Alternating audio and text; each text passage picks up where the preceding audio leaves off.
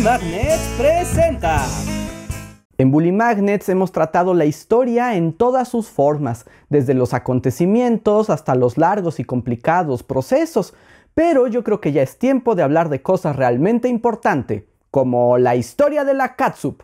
Catsup, probablemente el condimento más famoso del planeta Tierra, se le encuentra en casi todas las mesas del mundo y tan solo en los Estados Unidos se consumen más de 10 mil millones de botellas cada año. La catsup es el acompañante indispensable para comidas grasosas y deliciosas como los hot dogs, las hamburguesas, las papas fritas y por supuesto el siempre polémico huevito con katsun. Y no sé ustedes, pero yo cuando estoy ante algo que es así de omnipresente y cotidiano, me empiezo a hacer varias preguntas como cuál es su historia, de dónde viene, por qué lo comemos, y eso me lleva a otras cuestiones igual de relevantes como ¿Benito Juárez alguna vez probó la catsup? Eh, ponle lo divertido, quítale lo aburrido. ¡Ay, qué asco! Así que pónganse cómodos porque hoy les voy a contar la historia de esta salsa, pero si creen que voy a ir directo al punto sin antes darles un contexto histórico bastante amplio, es que me conocen muy poco. ¡Contexto histórico! La historia de la comida es la mismísima historia de la humanidad, porque la alimentación es parte fundamental de nuestra identidad y supervivencia. Y si bien se trata de una historia compleja y emocionante, podemos decir que son dos las grandes búsquedas humanas a la hora de crear y conseguir comida que sepa rico y que no se eche a perder. Antes de la refrigeración, mantener la comida era un gran problema. Por eso se inventaron métodos como salar la carne o usar especias. Con la ayuda de la química de distintos ingredientes, se lograba extender el tiempo de vida de los alimentos. Y si tu carne ya estaba medio podrida, pues la tascas de pimienta para que no sepa tan gacho. Mm, igual sabe gacho. La búsqueda por estos métodos de sabor y conservación impulsó la exploración del globo y también trajo guerras, abusos y un montón de colonialismo, pero sobre el conflicto de las especias les hablaré en otro video. ¿Y ustedes saben qué cosa preserva y da sabor a los alimentos al mismo tiempo? Correcto, las salsas. En prácticamente todas las culturas existen salsas, mezclas de consistencia más o menos líquida que agregan sabor y color a los platillos, y en ciertos casos son incluso la razón por la que comemos alguna cosa. A veces en México la quesadilla es la pura excusa para comerse la salsa. Conocemos salsas tan antiguas como el garum, una salsa de pescado fermentado que viene del Imperio Romano, o el douban-yang, que es una pasta de soya china del siglo III a.C. Las combinaciones de ingredientes y métodos de conservación hacían que la mayoría de las salsas antiguas dependieran de la fermentación o del encurtido. Y para los estándares de hoy serían bastante desagradables, pero hey, es lo que había. Como sea, conforme el mundo se expandía y los seres humanos comenzaban a recorrer todo el planeta, el contacto con diversas culturas abría paso a nuevos ingredientes, alimentos y salsas para utilizar y mantener la comida en buen estado. Los imperios coloniales fueron especialmente responsables de la expansión y transformación de la cultura gastronómica, y entre ellos, uno de los más dispuestos a explotar sus descubrimientos culinarios fue el Imperio Británico.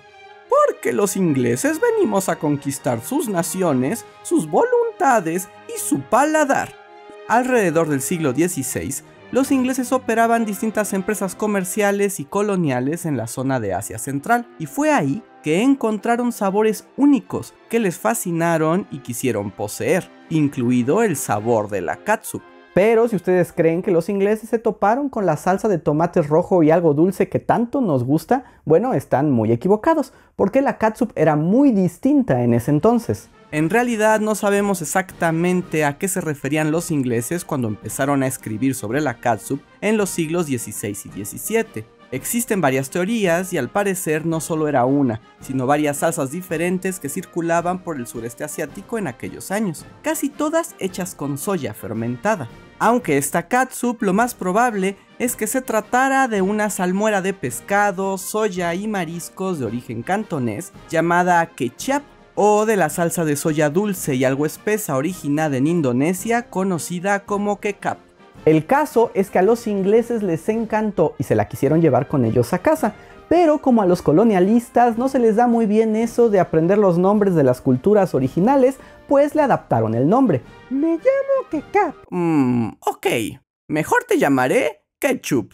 Por cierto, si se preguntan si lo correcto es decir ketchup o catsup, la verdad es que ambas son correctas. La única diferencia es que ketchup se utiliza más en países anglosajones y catsup en los de habla hispana. Los ingleses se llevaron a casa la receta de la catsup, pero resulta que los ingredientes como frijoles de soya no eran de fácil acceso, así que empezaron a crear versiones británicas de la salsa. Originalmente existían tres tipos de catsup y ninguna era de tomate. Las recetas eran de hongos, de nueces o de anchoas. ¡Ay, qué mm, rico! Mm. A partir del siglo XVIII, los recetarios británicos se llenaron con recetas para hacer catsup, que incluían elaborados procesos de cocción, fermentación y la combinación de diversas cantidades y tipos de especias, vinos y vinagres.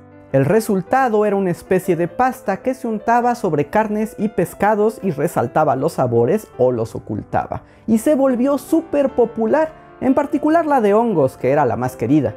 Entre los siglos XVIII y XIX, la catsup se volvió parte fundamental de la comida inglesa. Charles Dickens describió a muchos de sus personajes comiendo catsup en diferentes platillos, y al parecer, la escritora Jane Austen amaba comer catsup de hongos, y hasta tenía una receta familiar que llevaba extra vinagre. Sensatez, sentimiento y ketchup. Había distintas recetas y variaciones que se publicaban en los libros de cocina cada año, pero bueno, al final de cuentas, ¿por qué la catsup se volvió tan popular?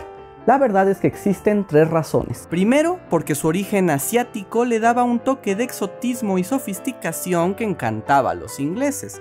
Segundo, porque su sabor fuerte y adaptable a las recetas proporcionaba un toque especial, atractivo y diferente a platillos comunes, aburridos o realmente mal preparados. ¿Alguna vez le han puesto catsup a una comida que no les gusta para hacerla tolerable? Bueno, pues eso desde hace siglos. Y tercero, y tal vez la más importante, es que las catsup son extremadamente duraderas. Autoras de recetarios tan prestigiosos en esos años como Elizabeth Raffland o Hannah Glasses aseguraban que al seguir sus recetas, la catsup podía ser guardada en un frasco y conservarse en perfectas condiciones de 1 a 20 años. La preparabas una vez y tenías salsa infinita. Era un gran trato. Por su parte, en América, la catsup había llegado a las 13 colonias como legado británicos, pero nunca fue tan apreciada. Sin embargo, en el siglo XIX, ya consolidados los Estados Unidos de Norteamérica como nación independiente, la catsup volvió a llamar la atención de la población cuando sufrió el cambio más importante en toda su historia. Se volvió de tomate. En 1804, el científico y horticultor James Mees estaba investigando las propiedades de los tomates y durante sus experimentos llegó a la conclusión de que este ingrediente era muy apropiado para hacer katsup. Porque son dulces y ácidos al mismo tiempo, y eso los hace deliciosos. Y ese es mi mayor aporte científico a la humanidad. Desde entonces aparecieron en Estados Unidos más y más recetas de catsup de tomate hasta que se convirtió en la más popular en América porque en Inglaterra todavía les gustaba más la de hongos o la de anchoas. ¡Anchoas es igual a tradición! La catsup se fue extendiendo por todo el territorio estadounidense, en especial durante la Guerra de Secesión en 1861, pues tanto en el norte como en el sur empezaron a circular los nuevos alimentos enlatados y embotellados, que eran fáciles de transportar y con largo tiempo de conservación. La historia de los enlatados es una que cambió por completo al mundo, pero dejémosla para otra ocasión. Ahorita concentrémonos en la catsup. Las fábricas de alimentos que trabajaban con tomates descubrieron que quedaban muchos residuos y frutos de baja calidad sin utilizar. Así que decidieron emplear estos subproductos para hacer catsup en grandes cantidades y a un precio muy bajo. Eso impulsó el mercado de la catsup e hizo ricos a muchos empresarios, como el famoso Henry J. Heinz. Heinz fue un empresario estadounidense de ascendencia alemana que se interesó en la industria alimenticia. Después de varios fracasos, consolidó la compañía Heinz en 1896, comercializando toda clase de alimentos embotellados, que incluían encurtidos, pepinillos, vinagres y por supuesto catsup, que se convirtió en su producto más popular, al grado que para 1899 ya tenía sucursales que la distribuían en Toronto, Liverpool y Ciudad de México. Así que si echamos cuentas, Benito Juárez no pudo haber comido catsup de tomate Heinz, pero Porfirio Díaz sí. Como dice el viejo adagio, capsulicioso. Por cierto, si alguna vez se han preguntado sobre las 57 variedades de catsup que dice la botella de Heinz, bueno, es solo un engaño. Heinz lanzó el eslogan 57 variedades en 1896 como una campaña publicitaria, y no se refería a que hubiera 57 tipos de catsup, sino que su compañía manejaba la enorme cantidad de 57 productos, solo que en realidad no eran 57, sino más, pero eligieron ese número porque les pareció bonito. Y recuerden niños, el secreto para un marketing exitoso es... mentir. Pero volvamos a nuestra historia. Para 1905, solo Heinz producía más de 5 millones de botellas al año, y se consideraba que todas las familias en Estados Unidos tenían por lo menos una en sus hogares. El gusto del público también fue delimitando el camino de la catsup. Por ejemplo, se prefería la catsup de color rojo oscuro, por lo que los fabricantes empezaron a usar botellas transparentes para que el color luciera. Los sabores más dulces también eran mejor recibidos y la consistencia más viscosa tenía preferencia.